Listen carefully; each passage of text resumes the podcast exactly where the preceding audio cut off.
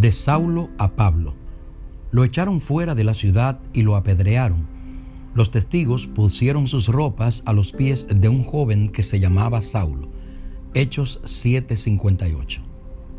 Son escasos los detalles biográficos de la juventud de Saulo.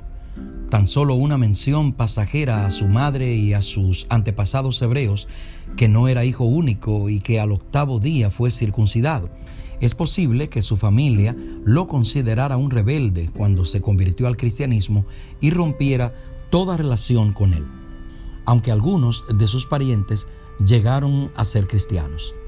Jerónimo afirma que los padres de Saulo vivieron originalmente en Giscala de Galilea y que en el año 4 a.C. fueron llevados como esclavos a Tarso, donde finalmente obtuvieron su libertad, prosperaron y consiguieron la ciudadanía romana. Allí les nació un hijo y le pusieron por nombre Saulo. Como era de la tribu de Benjamín, esta elección bien pudo haber sido en honor a Saúl, el primer rey de Israel. Es sumamente probable que la familia de Saulo fuera de cierta alcurnia y de una riqueza más que común. Así Saulo valoraba su herencia étnica y religiosa. Él era hebreo de hebreos, y le añadía un orgullo especial ser un auténtico fariseo, según Filipenses capítulo 3 versículos 15 y 5. Por eso vivía conforme a la más rigurosa secta de la religión judía, fariseísmo, heredado de sus padres, acentuado por la causa de su educación bajo la tutela de Gamaliel en Jerusalén, donde fue enviado cuando tenía 12 años según Hechos 22.3. Saulo se introduce en el relato del libro de Hechos como miembro celoso de la secta más estricta del judaísmo. Presenta su apoyo y da asentimiento con su presencia a la muerte de Esteban. Él siempre se hallaba dispuesto a perseguir a los cristianos. Después de 18 referencias a Saulo en Hechos, aparece el cambio. Ahora Saulo se transforma en Pablo.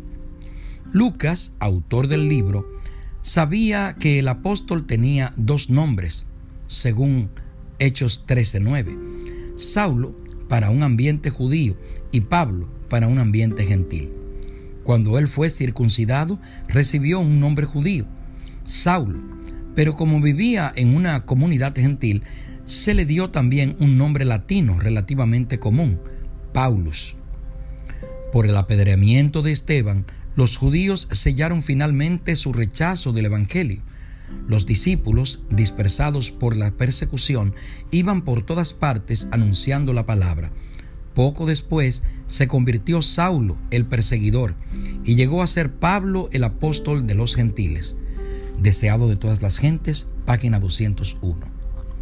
Estos dos nombres, más que dos idiomas, ilustran dos actitudes, dos modelos o dos estilos de vida.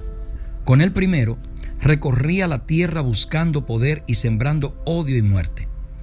Con el otro miraba hacia el cielo, ofreciendo su vida y buscando restaurar en el nombre de Jesús. Con el primero se oponía, con el otro apoyaba. Con el primero destruía, con el otro construía. Con uno persigue, con el otro salva. ¿Soy yo un Saulo o un Pablo?